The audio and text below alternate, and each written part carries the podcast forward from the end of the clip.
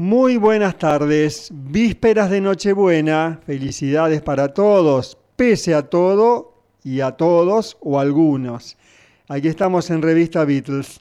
El DeLorean últimamente lo estamos usando para viajes puntuales, desde Galena 2023 a los estudios Abbey Road para escuchar grabar a los Beatles en 1967. Pero hoy hacemos un viaje también puntual, pero que nos retrotrae a estos mismos estudios en el corazón de la Nochebuena del martes 24 de diciembre de 2013.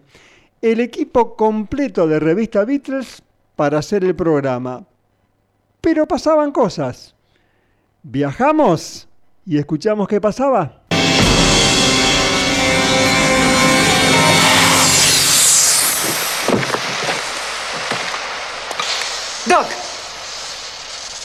Marty, Doc. has venido. Sí. Cinturón de seguridad, eso es, ya está listo. Observa. Sí.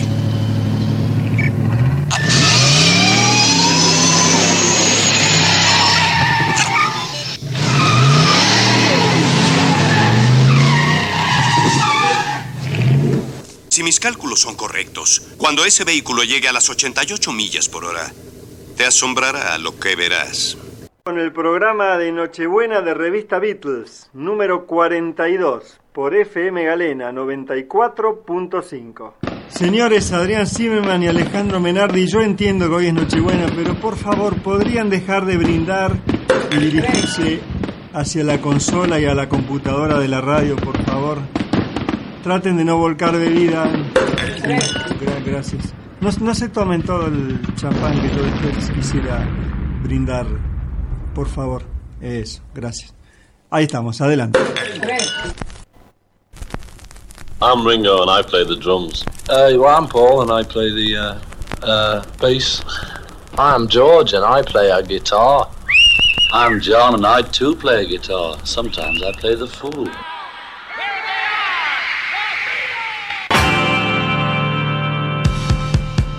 La única nostalgia común que uno tiene con sus hijos son las canciones de los Beatles. Radio Galena presenta Revista Beatles. una recorrida cronológica por las canciones de los genios de Liverpool. Revista Beatles. Con la conducción de José Luis Banquio. Por Radio Galena.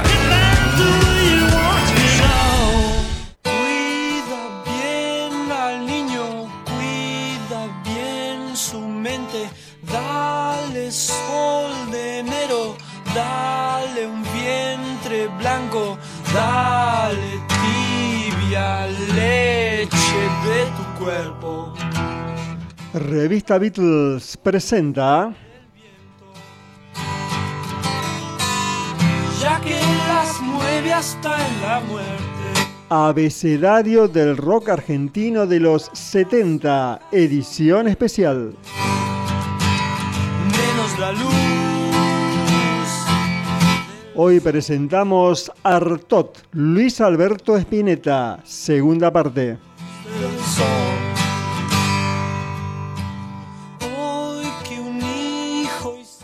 Luis Alberto Espineta en Revista Beatles. Artot para millones. Por Galena 94.5.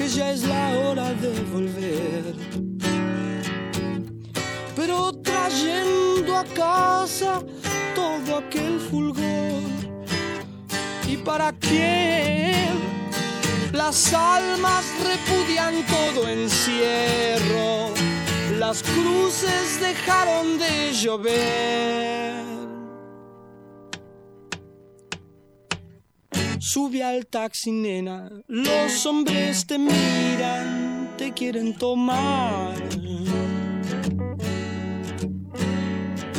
Ojo el ramo, nena, las flores se caen, tienes que parar. Vi la sortija muriendo en el carrusel. Vi tantos monos, nidos, platos de café music I fear. Ah. I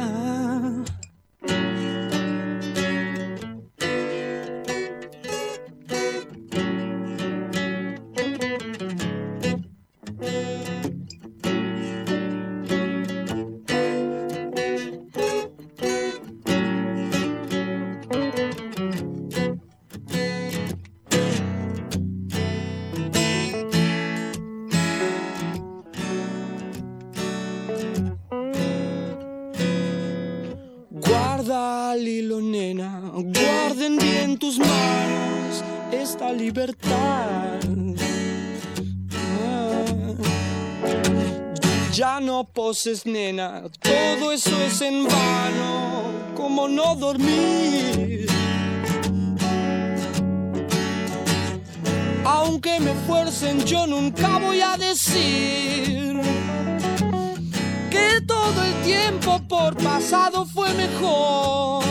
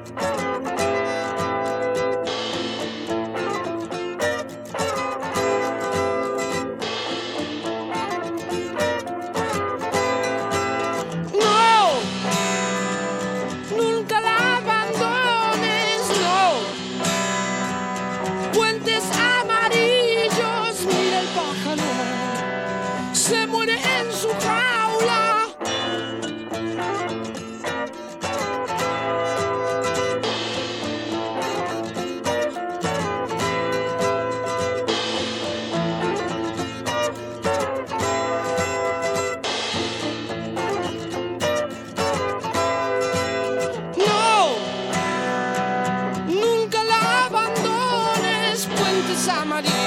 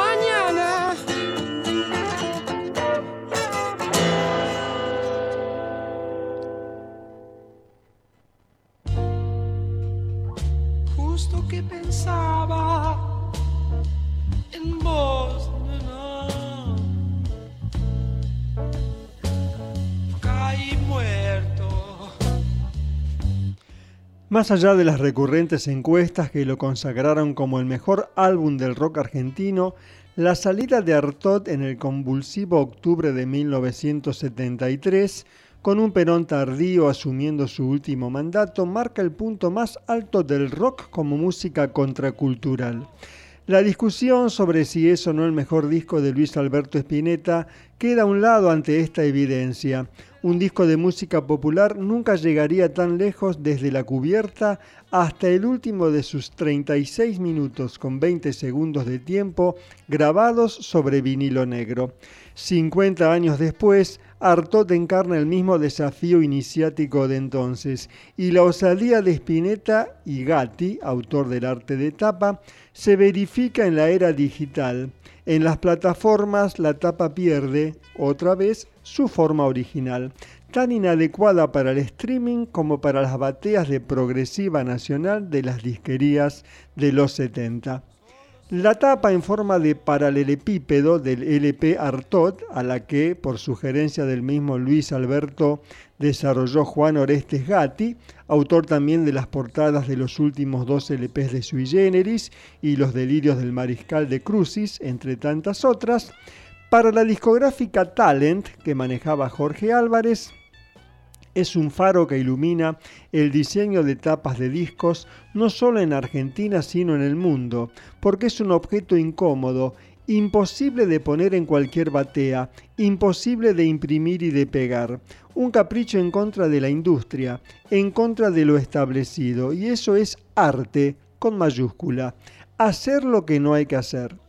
Si bien el LP salió firmado como Pescado Rabioso, lo cierto es que la segunda de las bandas eternas ya estaba disuelta para cuando Spinetta se metió en los estudios Fonalex, muy cerca de la casa de sus padres en Bajo Belgrano, a la que había vuelto a vivir entonces con 23 años, a grabar estas canciones que no se llevaban con la formación eléctrica con la que había registrado dos discos, Desatormentándonos y Pescado 2, que llevaron el hard rock a un nivel impar de lirismo. Luego del desbande de Pescado, Spinetta eligió un elenco íntimo para grabar las canciones de Artot. Así sumó a su hermano Gustavo en la batería, Cementerio Club, Baja, y volvió a sus días de adolescencia con la base rítmica de Almendra, Emilio del Guercio en bajo y Rodolfo García en batería, entonces ambos parte de Aquelarre. En el insert del álbum cuyo minimalismo contrasta con el libro que acompañaba el doble álbum Pescado 2, se refiere a ellos así. Rodolfo García y Emilio del Guercio aparecen, además, por cortesía de Aquelarre.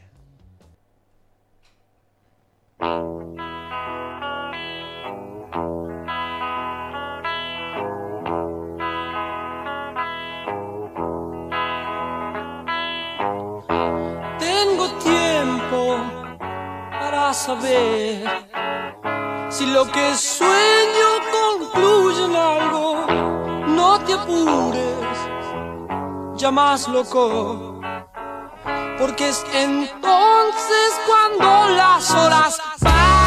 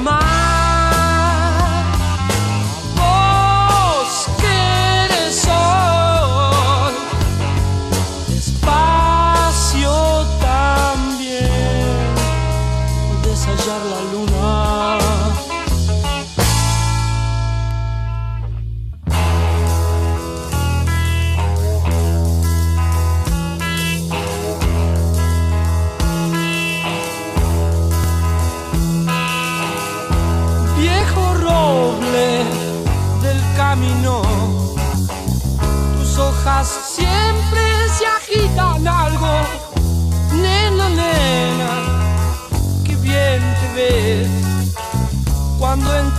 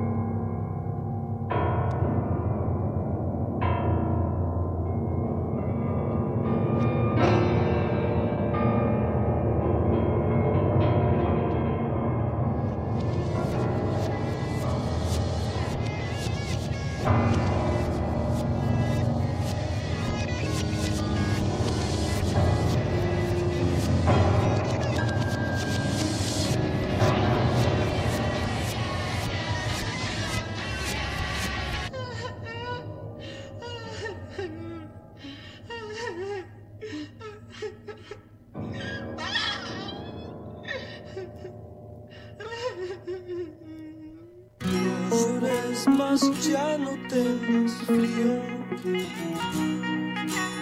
No creas que ya no hay más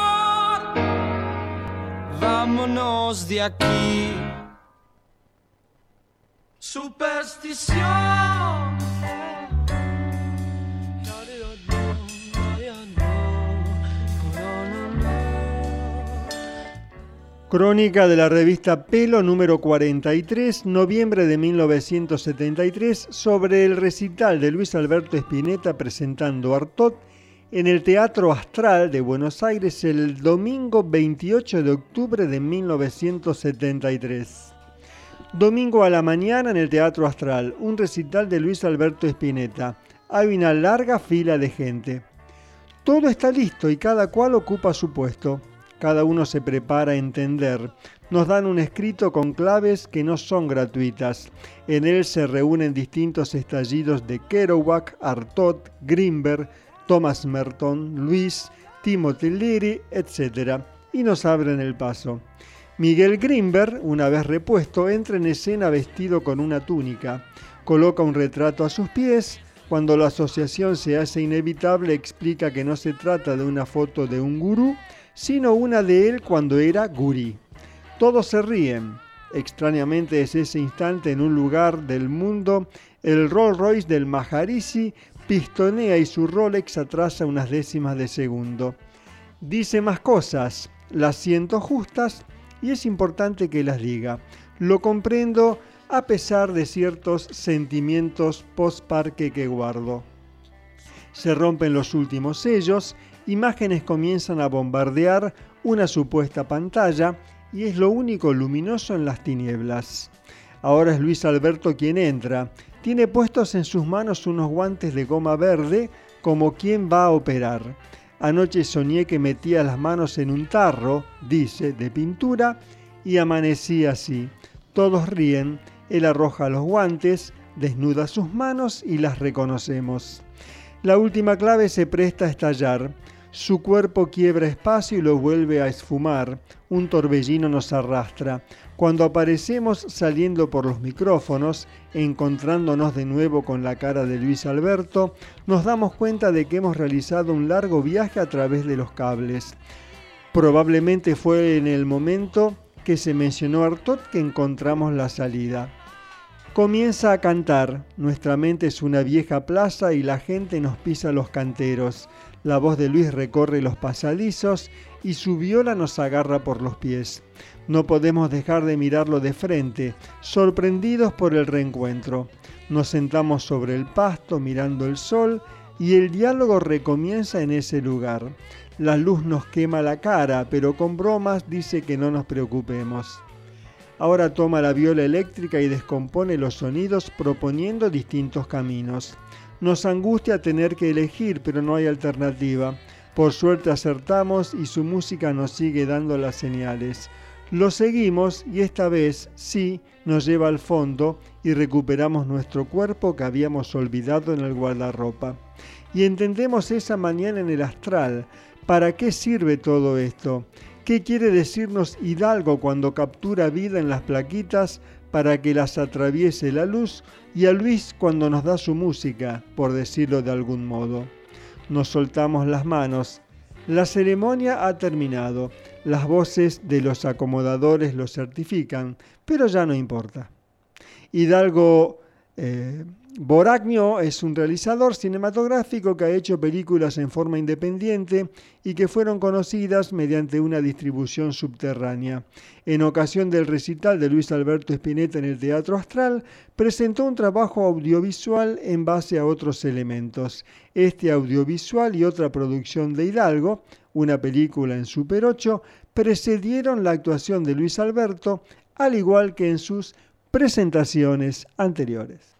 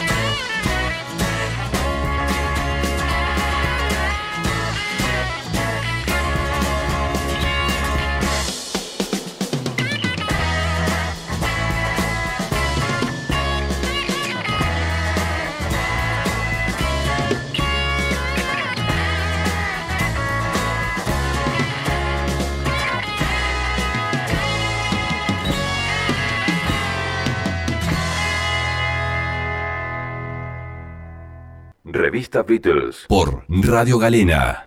Muy buenas tardes a todas y todos. ¿Cómo están? Bienvenidos al programa número 473 de Revista Beatles, aquí por FM Galena 94.5, por internet www.radiogalena.com.ar o bajando la aplicación desde Google Play para tu celular. Aquí estamos en el programa Vísperas de Nochebuena y de Navidad, que comenzamos con un recuerdito allá por el 24 de diciembre de 2013, programa número 42. Y bueno, ya estamos en el 472. Pasaron algunos, ¿eh? Pasaron nada menos que ya casi, bueno, pasaron 10 años exactamente y ya vamos este, terminando nuestra temporada número 11.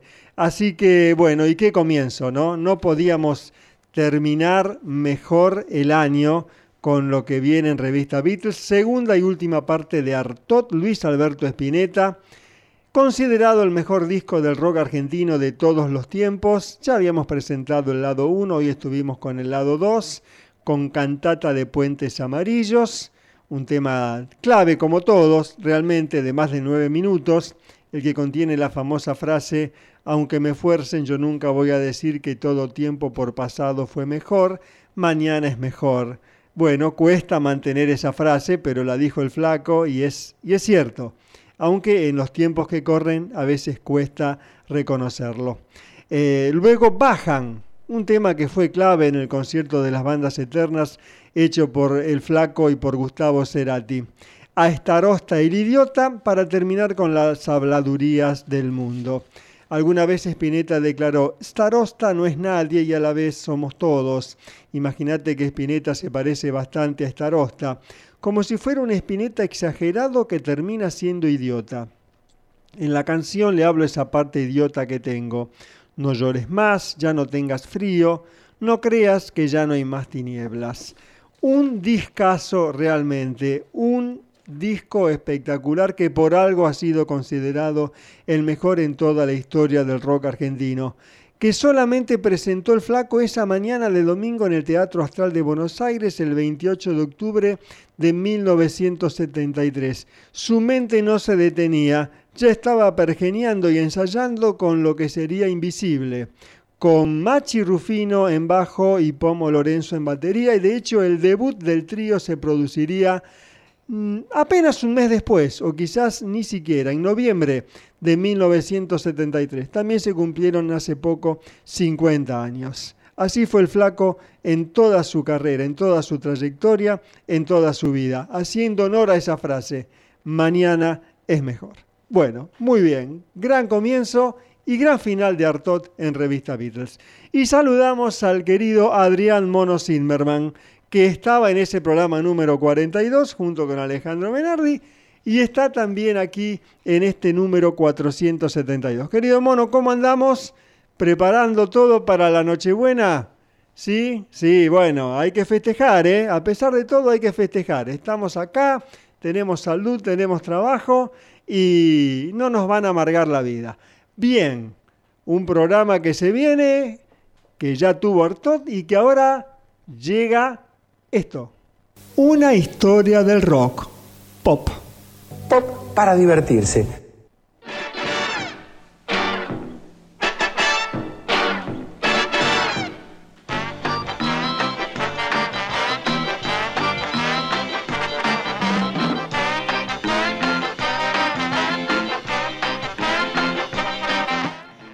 David McCallum murió en Nueva York a los 90 años de edad el 25 de septiembre de este 2023. El actor nacido en Escocia, que se convirtió en una sensación sorpresa como el enigmático espía ruso Ilya Kuriaki en El agente de Cipoll en la década del 60 y que encontró nuevamente el estrellato televisivo casi 40 años después en la exitosa serie NCIS y fue muy bueno como cantante. En la década del 60, Matt Callum grabó cuatro álbumes para Capitol Records. La más conocida de sus piezas hoy en día es The que años más tarde las amplió Dr. Dre como introducción y riff del tema The Next Episodio. La versión de Matt Callum de The además aparece en las bandas sonoras de un videojuego de 2008 y de la película Baby Driver de 2017. Matt Callum cantó en estos discos como lo hicieron muchas estrellas de televisión de la década del 60 cuando les ofrecieron contratos de grabación.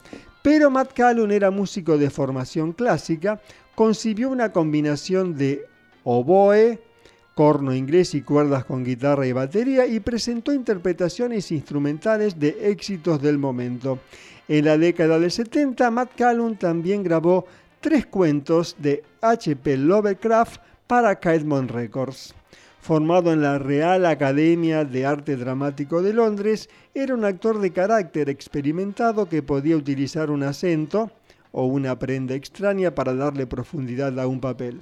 Interpretó una amplia gama de papeles en teatro, cine y televisión, desde Julio César de Shakespeare en el Central Park de Nueva York en el año 2000 hasta la voz del profesor Paradox en la serie de televisión animada Ben 10 Ultimate Alien una década después.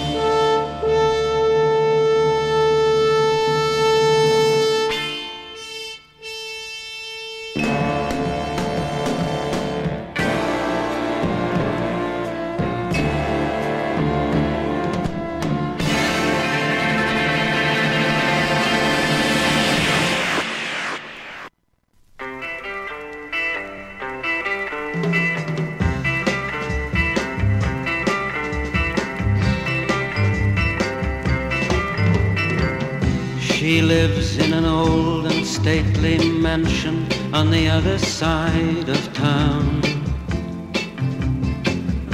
And even robins dare not trespass on its sacred ground. There in a world I may not enter lives my heart,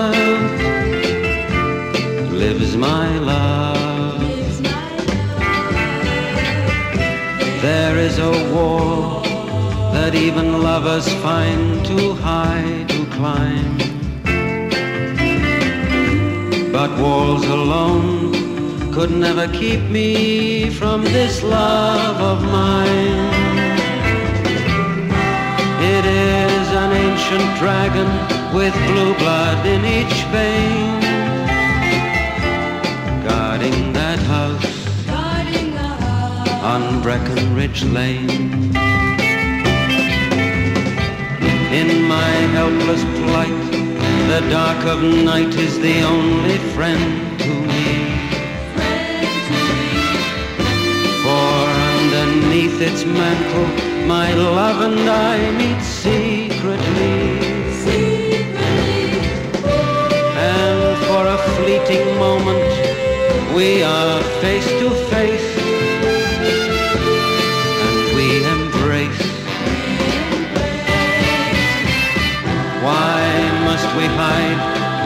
And be denied our rightful place in the sun? Never to see the day when our two worlds will be as one. How can I slay that dragon? How long will he remain? Guarding the house on Breckenridge Lane.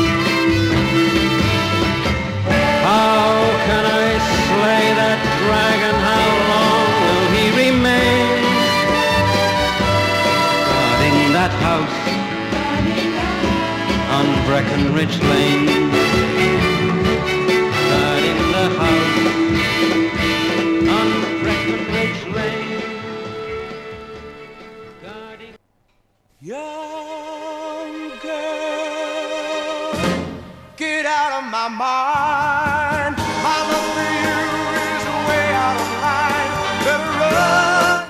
Y aquí estamos rindiéndole homenaje a David McCallum, el Ilia Kuriaki de la gente de Cipoll, fallecido en septiembre eh, pasado a los 90 años, que también cantó. Como tantos actores, nos acordamos ahora, nos viene a la mente alguien que pasamos aquí en Pop para divertirse, James Darren, el que hizo el túnel del tiempo, cuyo tema que más recordamos es este, eh, Mami Blue que lo pasamos en revista Beatles. Bueno, David McCallum, por supuesto, también grabó discos como no podía ser de otra manera y escuchamos un par de canciones de 1966.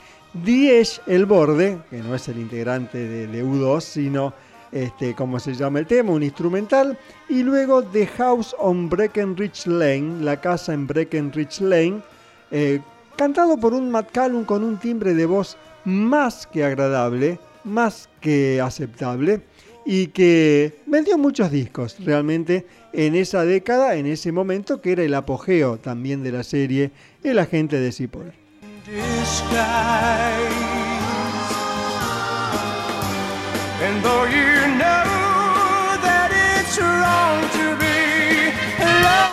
Fue contratado en 1964 para interpretar a Ilya Kuriaki, el compañero con acento ruso de Napoleón Solo que hacía Robert Baum en El agente de Cipoll. Los escritores comenzaron a desarrollar su personaje y se convirtió en un elemento fijo de la serie y en dos veces nominado al premio Emmy. Para su disgusto también se convirtió en un símbolo sexual. El agente de Cipoll terminó en 1968 y Matt Callum se retiró felizmente a papeles de menor perfil. Continuó trabajando de manera constante, principalmente en películas de serie B y en papeles secundarios en televisión. También interpretó el papel principal en la serie de corta duración El hombre invisible, entre 1975 y 1976, y el emperador José II en una reposición de Amadeus en Broadway en 1999. Pero donde quiera que iba, dijo, el agente secreto ruso lo acechaba. Han pasado 30 años, pero no puedo escapar de él. Ilya Kuriaki está allí las 24 horas del día. Napoleón, no me siento bien. Pelea, muchacho, pelea. Lo curaré. Voy a intentar pelear. No puedo. Nombre y cargo en Cipoll. ¿Mm? Kuriakin. Sección 2, número 2, agente especial.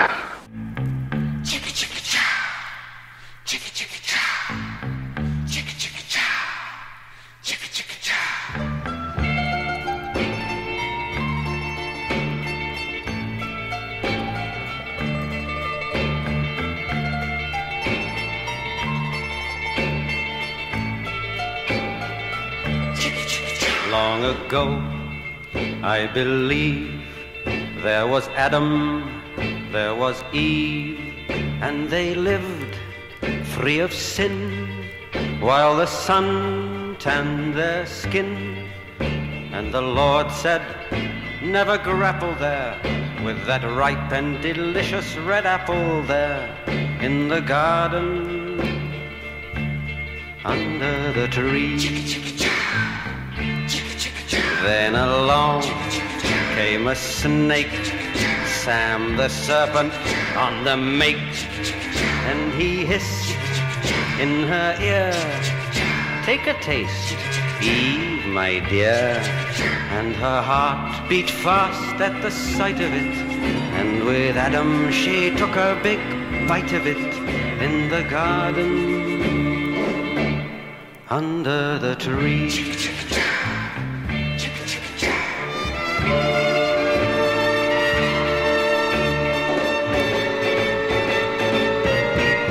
All at once, twas a scene out of Playboy magazine.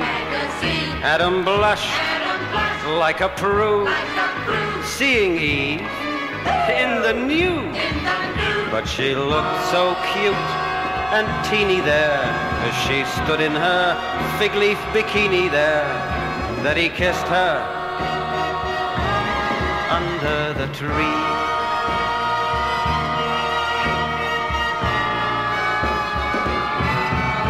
That's the way it began. Clever woman, foolish man, and today, just like Eve, girls have tricks up their sleeve. Nothing's changed except in one degree. Now the apple's a diamond from Tiffany in the garden under the tree. Nothing's changed. Nothing's changed.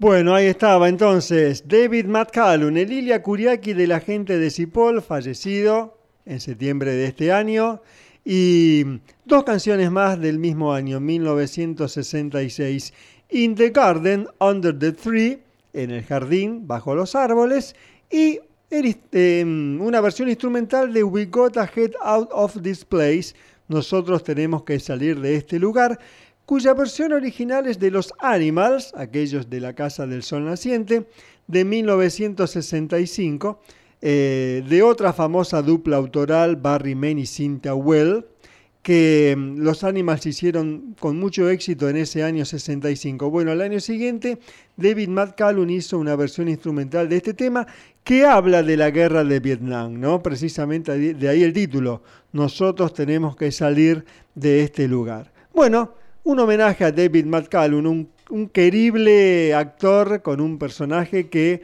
más allá de tanto tiempo ya que pasó, nunca se pudo olvidar. Y bueno, que los Cilia Curiaquian de Valderramas lo rescataron ¿no? en los 90 cuando este, Spinetta Dante y Orvilleur Emanuel hicieron eh, su grupo. Así que bueno. Ilia, eres un verdadero genio. Algún día cuando llegues a hombre serás un maravilloso agente secreto. Último pop para divertirse del año. También el abecedario del rock argentino de los 70 con Artot fue la última edición de este 2023. Así que, bueno, seguimos cumpliendo etapas en Revista Beatles. Y ahora llegan ellos que van a estar hasta la última emisión del año, ¿verdad? Revista Beatles. Con la conducción de José Luis Banquio. Por Radio Galena. you, your mother.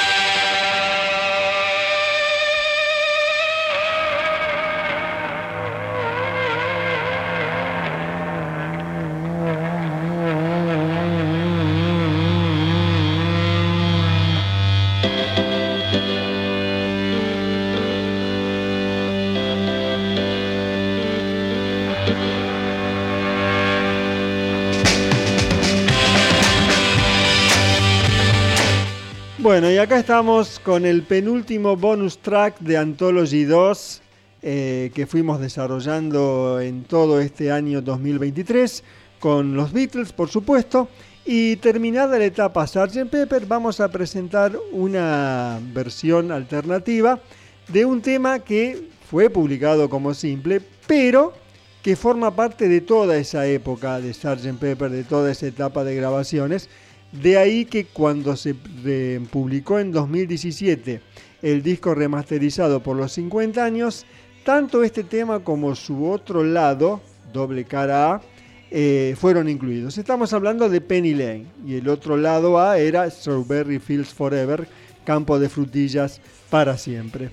Nosotros ya presentamos una versión de Penny Lane eh, en esta Anthology 2 que en vez de tener la trompeta grabada por Dave Mason, eh, tiene eh, un solo de, cuernos franceses. Pero eh, lo que vamos a presentar ahora son, es la versión instrumental. Recordemos primero que Penny Lane de Paul McCartney evocaba con claridad fotográfica una calle de Liverpool que desde entonces por supuesto es una de las más famosas del mundo. El nombre viene de un tal James Penny, quien en el siglo XVIII era comerciante de esclavos. Es por ese motivo que una vez se presentó en Liverpool un proyecto para cambiarle el nombre, pero fue imposible debido a que significaba quitar parte de la esencia de la ciudad. Para la grabación de la canción se utilizaron hasta seis pianos a diferente velocidad, pasados a través de un amplificador Vox de guitarra eléctrica para dar el estilo metálico que identifica la canción. Pero lo que más se destaca indudablemente es el solo de trompeta piccolo a cargo de David Mason que Paul tomó viendo el concierto de Brandeburgo número 2 de Johann Sebastian Bach por la televisión. George Martin escribió una partitura brillante con los arreglos y Mason los grabó brillantemente también con las hermosas notas altas que aparecen en la canción. Como dijimos antes, para Anthology 2 se estrenó una versión utilizando distintas tomas y en vez de la trompeta piccolo aparecen trompas inglesas. Bueno, ahí nos corregimos, dijimos cuernos franceses, son trompas inglesas. Y para los 50 años de Sgt. Pepper se publicó la toma 6, que es una versión instrumental. Eh, recordemos entonces que Penny Lane y Strawberry Fields Forever se mm, encuentran en la reedición de Sgt. Pepper porque si bien se editaron como simple doble cara A, están dentro de las sesiones del disco.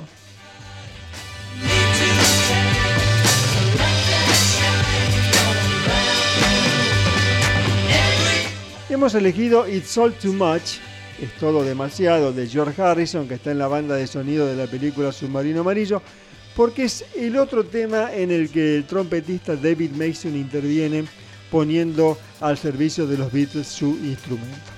Vamos a escuchar entonces la versión de instrumental de Penny Lane, entonces la toma 6, y después algo que no habíamos hecho cuando pasamos la de las, la de los cuernos ingleses, o trombos, ya no me acuerdo más eh, bien el instrumento, trompas inglesas, no pasamos la versión oficial de Lane. Entonces lo vamos a hacer a continuación.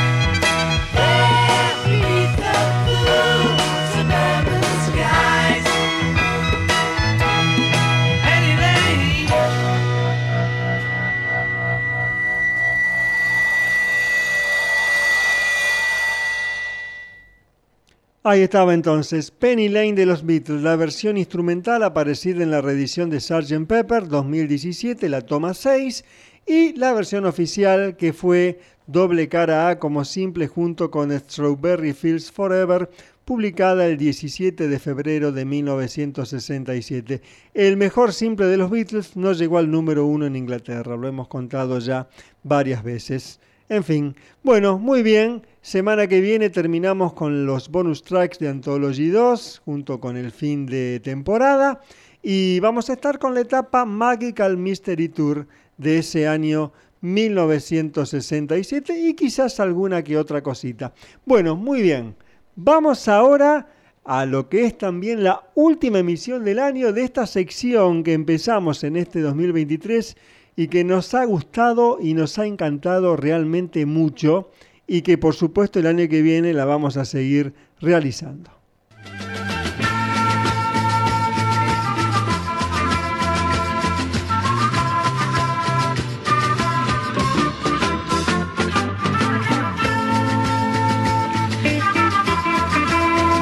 Revista Beatles presenta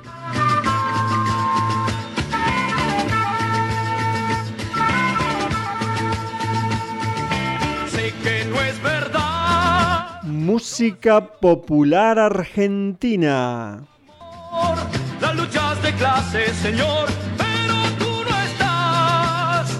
Hoy presentamos Los Andariegos. Para decidir qué compraré. Los Andariegos en Revista Beatles por Galena 94.5.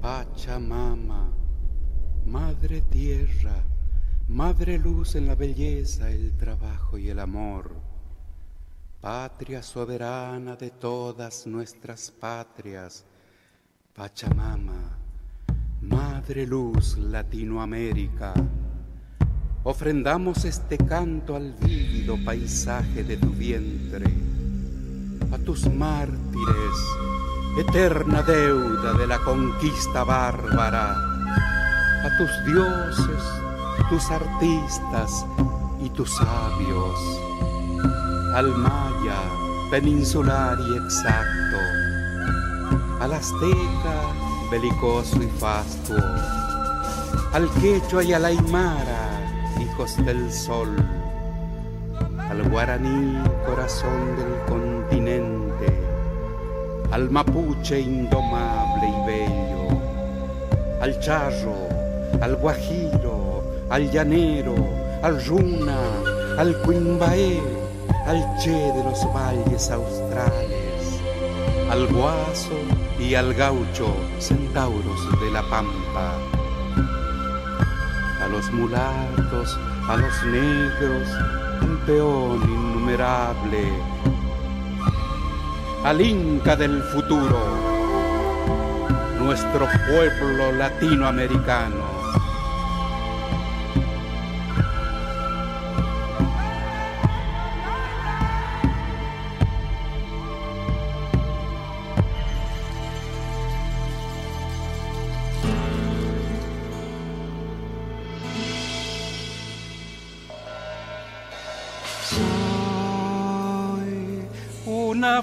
De sol soy de la luna, luna. Soy yarara secular. Soy el trazo del conto.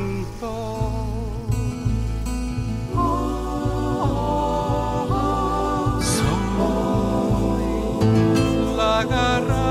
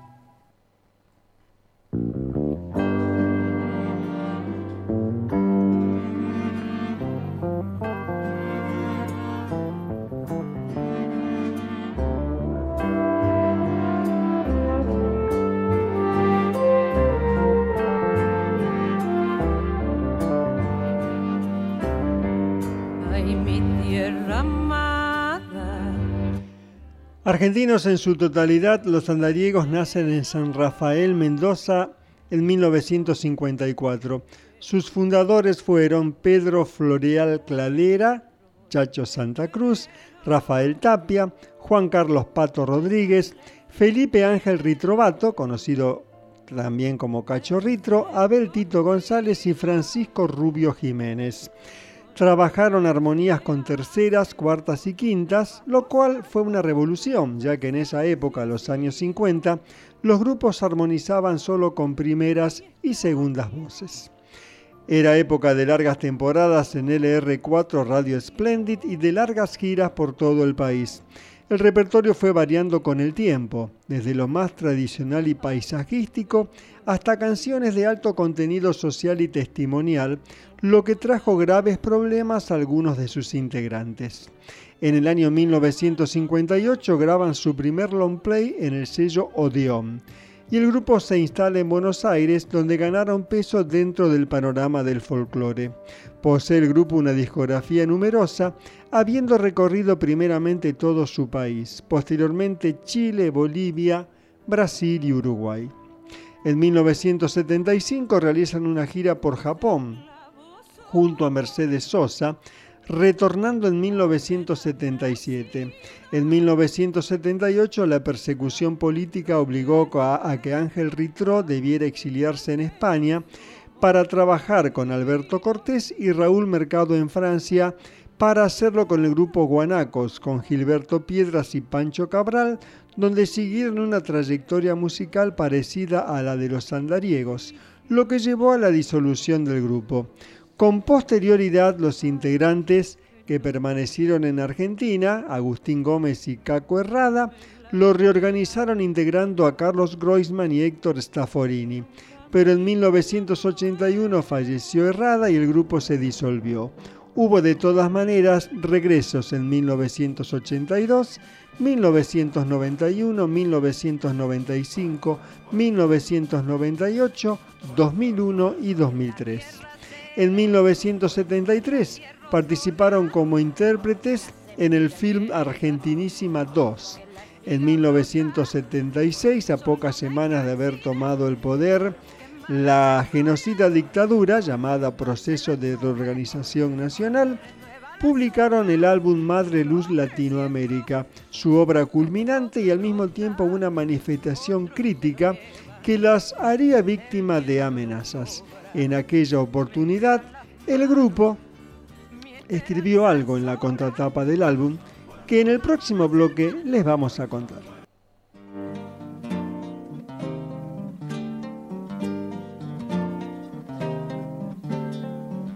esta hora exactamente.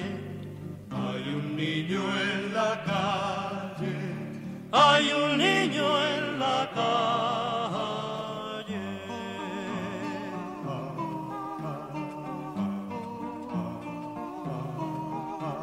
Es honra de los hombres proteger lo que crece, cuidar que no haya infancia dispersa por las calles evitar que naufrague su corazón de barco, su increíble aventura de pan y chocolate, poniéndole una estrella en el sitio del hambre. De otro modo es inútil, de otro modo es absurdo ensayar en la tierra la alegría y el canto, porque de nada vale si hay un niño en la calle. A esta hora exactamente hay un niño en la calle, hay un niño en la calle.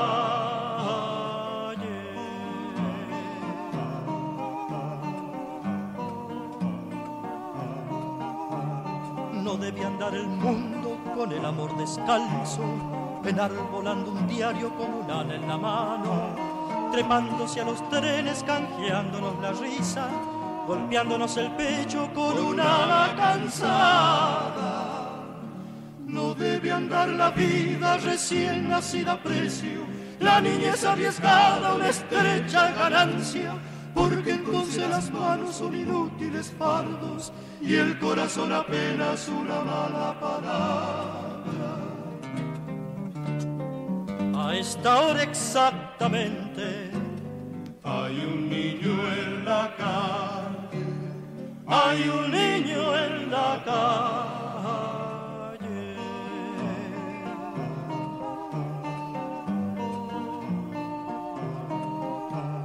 Pobre del que ha olvidado que hay un niño en la calle, que hay millones de niños que viven en la calle y multitud de niños que crecen en la calle. Yo los veo apretando su corazón pequeño mirándonos a todos con fábula en los ojos. Un relámpago trunco les cruza la mirada, porque nadie protege esa vida que crece y el amor se ha perdido como un niño en la calle. A esta hora exactamente hay un niño en la calle, hay un niño en la calle.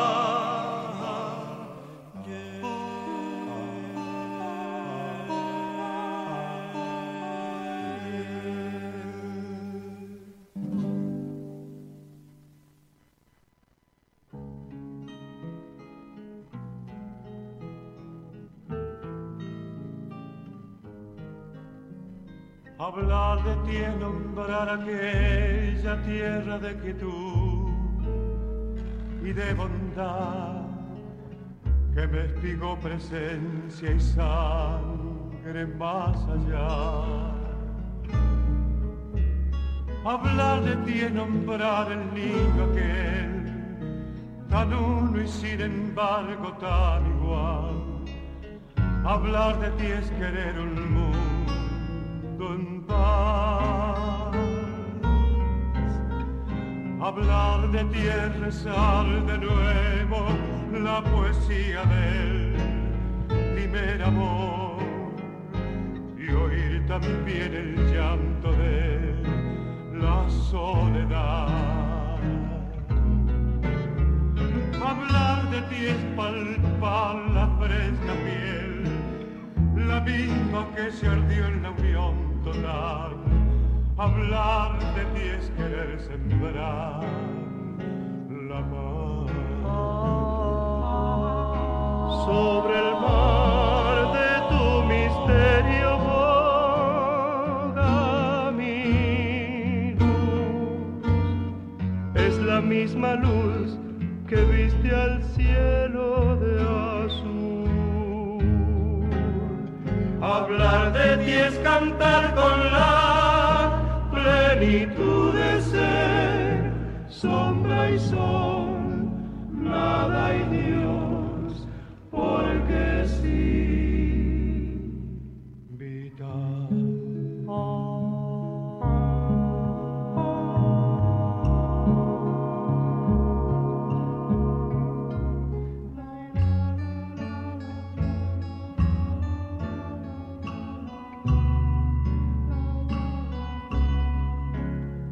Hablar de ti es cerrar la mano ciega del absurdo y del dolor para callar el grito de la rebelión. Hablar de ti es no querer jamás el hambre, la guerra, la iniquidad. Hablar de ti, hablar de ti es querer pelear la paz.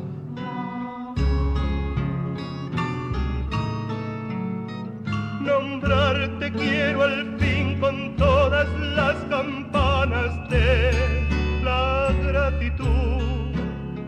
El soplo que me diste sabe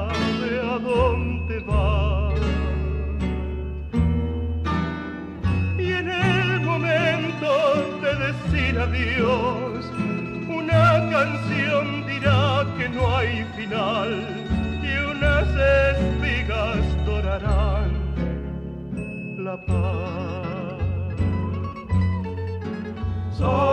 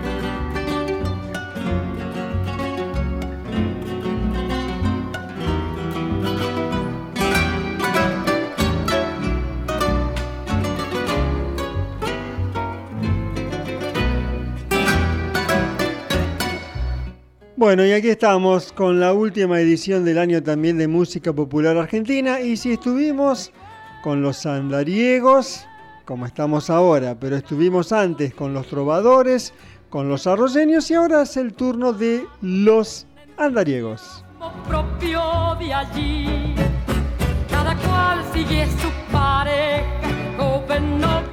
Novia. Hicieron una gira muy, muy larga con Mercedes Sosa, que está en la ráfaga, nuestra querida Mercedes. Bueno, escuchábamos a los andariegos, Madre Luz Latinoamérica, el tema principal de su disco publicado nada menos que en 1976.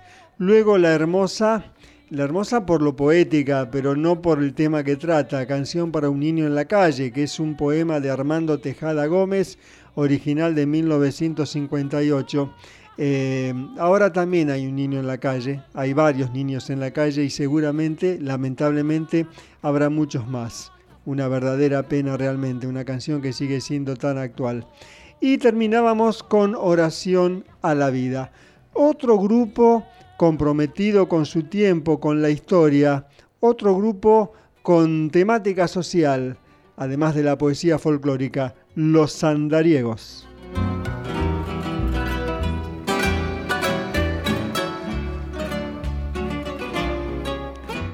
Esto decía Madre Luz Latinoamérica en la contratapa del álbum, un disco publicado muy poco tiempo después de el golpe de estado de la dictadura militar del 24 de marzo de 1976. Pero Madre Luz Latinoamérica no quiere ser solo una obra descriptiva. Los simbolismos usados trasuntan un auténtico deseo de liberación y toma de conciencia.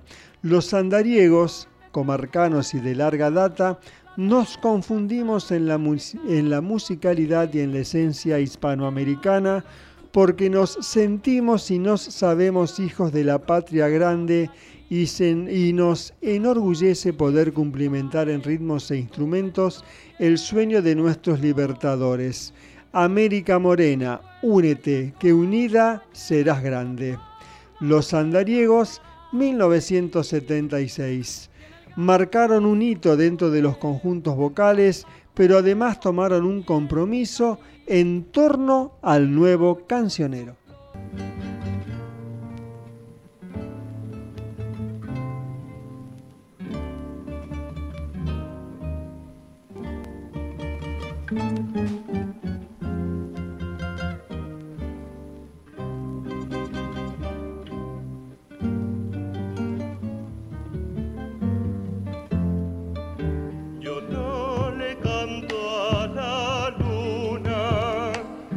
Que alumbra y nada más.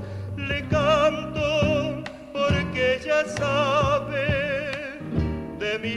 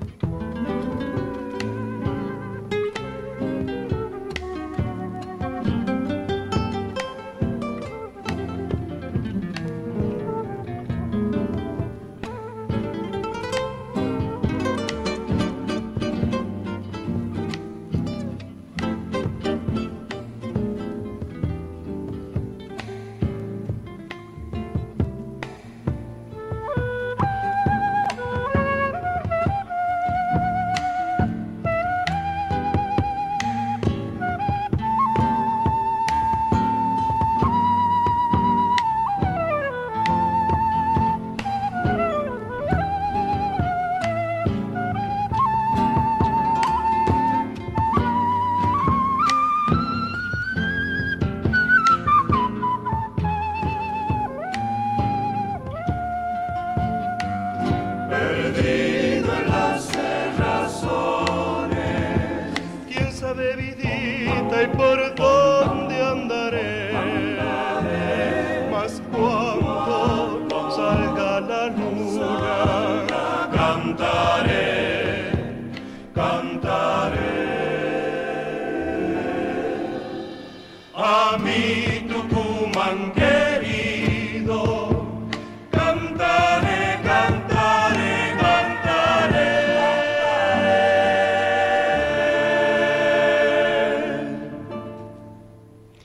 El final entonces de música popular argentina con los andariegos y esta hermosa versión del inmortal tema de Don Atahualpa Yupanqui, Luna Tucumana. Así que bueno, otra gran sección en Revista Beatles la comenzamos este año, la continuaremos, si todo va bien, como siempre decimos, el año próximo, porque hay tanto material para desarrollar y bueno, en eso estamos. Eh, bien, vamos ahora a, al otro abecedario, porque se viene, ¿eh? vamos. Una recorrida cronológica por las canciones de los genios de Liverpool. Revista Beatles. Enciende mi fuego, enciende la luz, enciende mi mente, dulce cielo azul, embriaga mi alma. Revista Beatles presenta con el dulce vino de tu Abecedario del Rock Argentino de los 80, edición especial.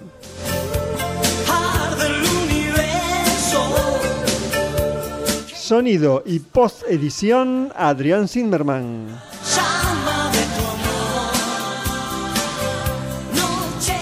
Idea y conducción José Luis Banquio.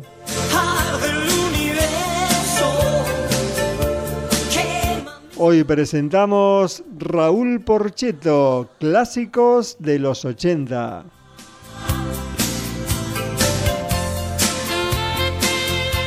Raúl Porcheto en Revista Beatles por Galena 94.5. Rafaela Santa Fe, República, siempre Argentina. cuerpo y mente joven, siempre que acates decisiones, en un buen rol podrás actuar. La emergencia nacional, la juventud es primordial. Vení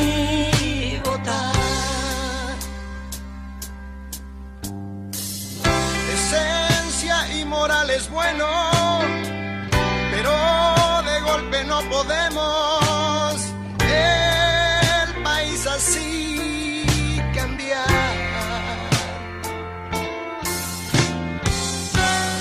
Fórmate con algún puesto, sos joven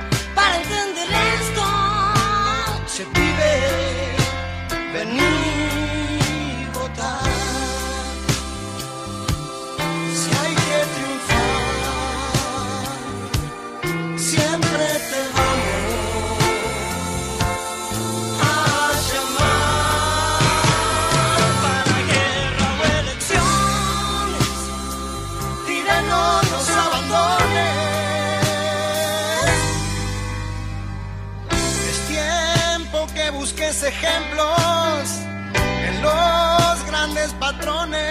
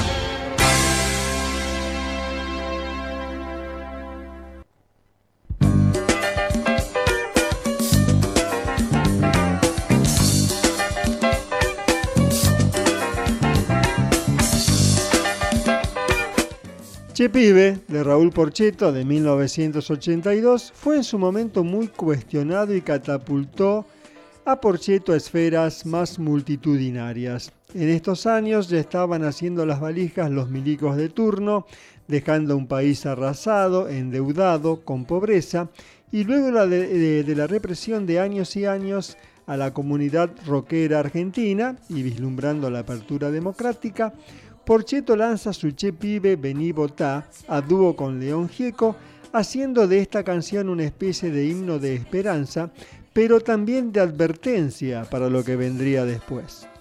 Un joven Porcheto declamaba y se comprometía con la situación del país, no solo con este álbum, sino también con el posterior Reina Madre, post Malvinas, y con ese desenfado recorría los escenarios porteños, con su carga emotiva y política, hermanado también con la nata de músicos de entonces, Charlie García, León Gieco, Willy Turri, Alfredo Todd, Willy Campins, etc.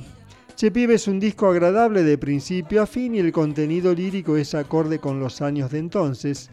Una recorrida por el caretaje porteño siempre vigente, las relaciones humanas y el entorno político de los 80.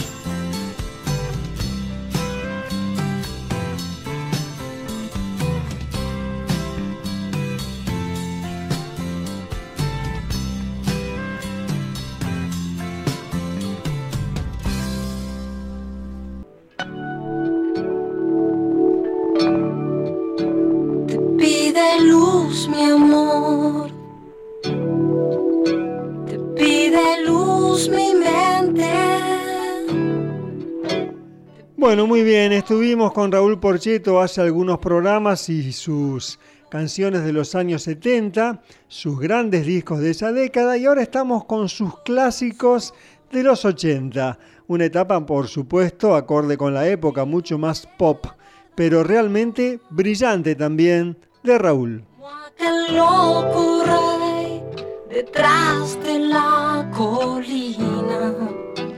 Comenzábamos con dos canciones de Che Pibe, Vení de 1982, eh, que fue el primer disco eh, luego que Raúl desarmara o, se fueran los, los futuros hits, ¿no? Pablo Guyot, Willy Turri y Alfredo Tot. Así que bueno, eh, Che Pibe Vení Votá a dúo con León Gieco escuchábamos y después no sé si entendés. Y dejamos muchas canciones afuera de este disco que realmente, como todos, es muy bueno.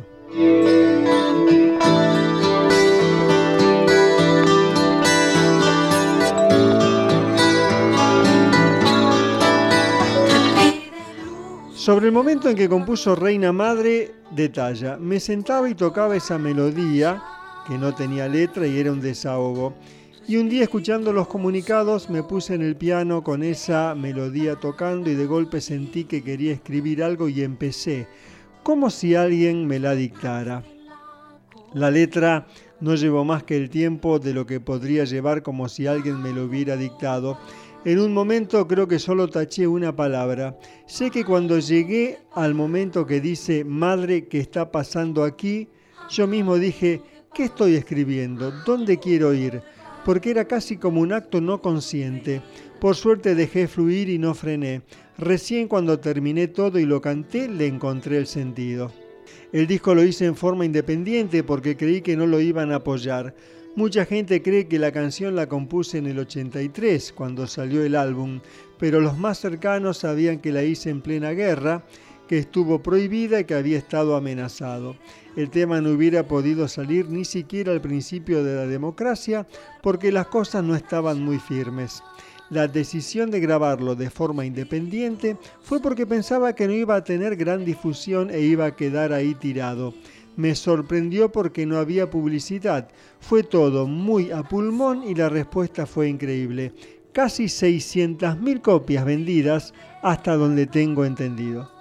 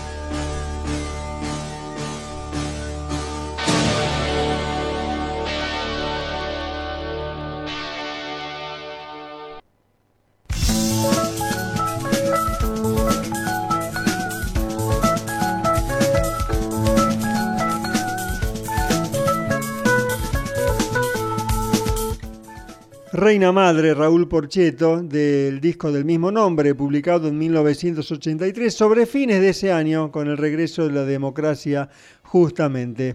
Eh, Reina Madre. Y mm, hacemos una aclaración. Hemos dejado eh, dos discos de los 80 de lado de Porcheto, que son Metegol, de ese 1980, y Televisión, de 1981. Bueno, en el caso de Televisión lo habíamos pasado en un suplemento especial en 2021 con motivo de los 40 años de la salida del LP.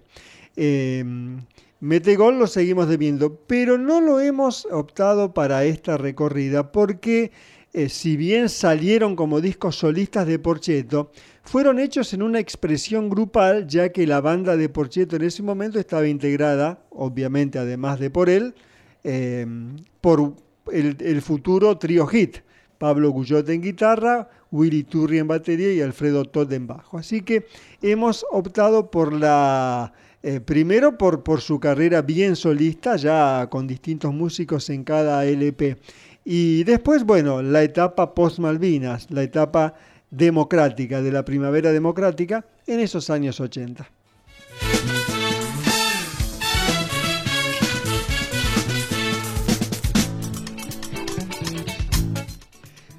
Para Noche y Día de 1986, la idea fue continuar con el perfil electrónico desarrollado en el disco anterior de 1984, El mundo puede mejorar, pero agregándole más teclados, un emulator y logrando un sonido que pudiera trasladarse al vivo.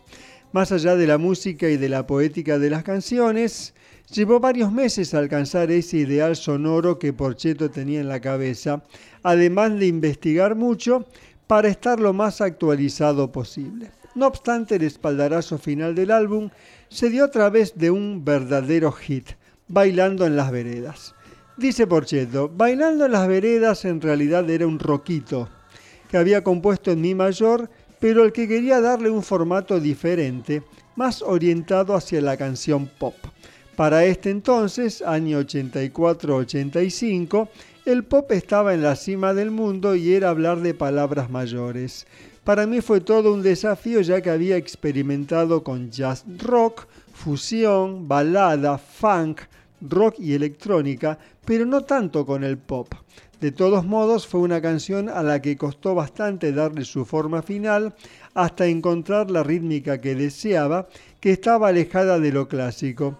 Con el transcurrir de los meses y el inesperado, pero fundamental apoyo de una publicidad de cigarrillos Jockey Club, Bailando en las Veredas, protagonizada por Susana Romero, logró captar cada vez más la atención del público, llegando incluso a sonar con mucho éxito en Latinoamérica y en el área latina de Estados Unidos, convirtiéndose además en uno de los primeros álbumes argentinos en ser editados bajo formato CD.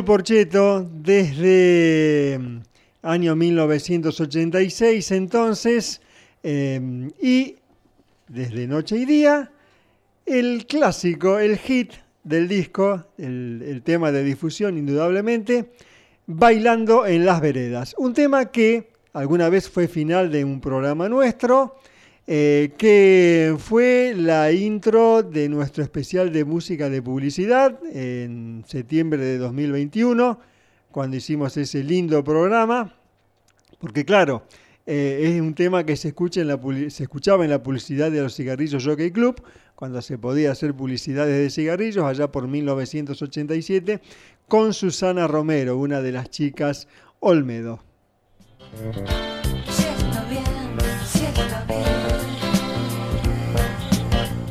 En 1984 Raúl Porcheto editó El mundo puede mejorar, con Fernando Pepi Marrone en batería, Babú Servinio en teclados, Alambre González en guitarra y Cirso Iseas en bajo. En 1987 publicó Barrios Bajos. En ese momento Porcheto había adoptado un sonido más tecnológico y usaba un sintetizador y una máquina de ritmos manejados por Emilio Spill en vez de un baterista. Así se presentó en Badía y compañía, lo recordamos. También estaban Fabián Pasaro en guitarra y Raúl Chevalier Exas en bajo.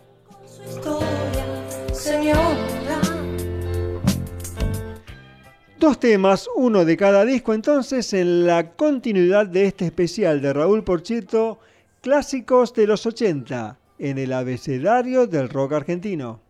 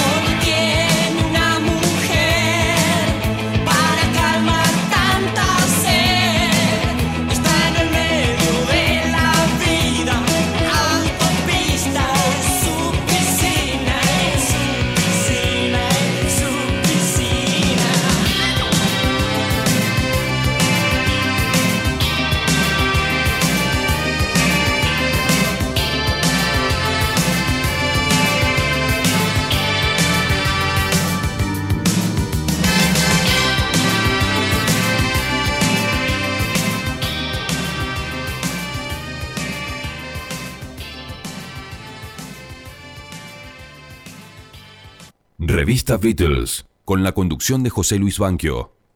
Sentado solo aquí, bebiendo el universo, sentado en el umbral de Dios. Desde el mundo puede mejorar, 1984, Cambia tu corazón. Desde Barrios Bajos, 1987, en los Barrios Bajos. Raúl Porcheto y su etapa de los 80. ¿Quién fue que les quitó el sol? Bueno, muy bien, llegando al final de nuestro penúltimo programa del año, programa número 473. Agradecemos al querido Adrián Mono Zimmerman por el sonido y la posedición. Querido Mono, gracias. Feliz Navidad para vos y toda tu familia. Feliz Navidad para toda la gente de Galena y feliz Navidad para todos y todas. Y bueno, a seguir adelante. Nosotros nos esperamos, nos esperamos encontrarnos la próxima semana para despedir nuestra decimoprimera temporada aquí en Galena con Revista Beatles.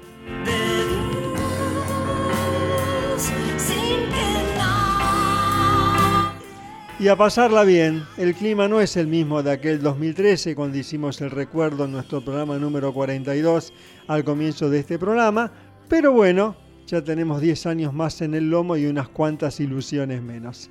Raúl Porcheto va a cerrar el programa de hoy. Vamos a terminar con un tema de Noche y Día de 1986. Eh, canción para todos los días de la vida. Bueno, ¿qué es canción para todos los días? Que es este un poco el inconsciente colectivo de Raúl, ¿no? Se puede decir así, sin, sin hablar de plagio ni mucho menos, que quede claro. Es una emotiva canción de Raúl Porcheto que integra ese disco que también tiene Bailando en las Veredas, Noche y Día de 1986.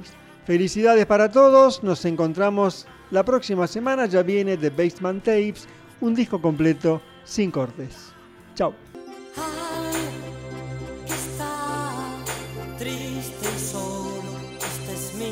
de amor al enfermo, al hambriento, a todos, a todos, a todos, a los pobres.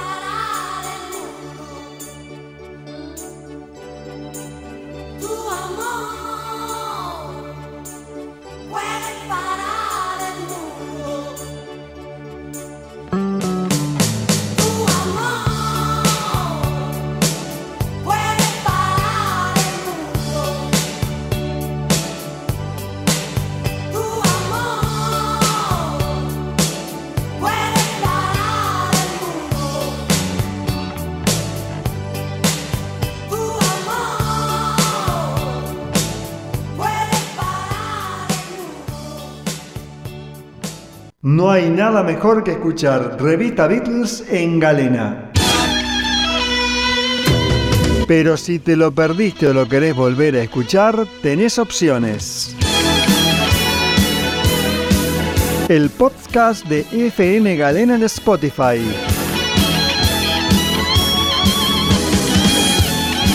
Nuestro Facebook, Revista Beatles. Nuestro canal en iVox, Revista Beatles, donde están todos los programas. Página web, Twitter, Facebook e Instagram de rafaeladigital.com. Revista Beatles, 10 años. Por Galena 94.5. www.radiogalena.com.ar o en la app de tu celular. Sábados a las 16 horas.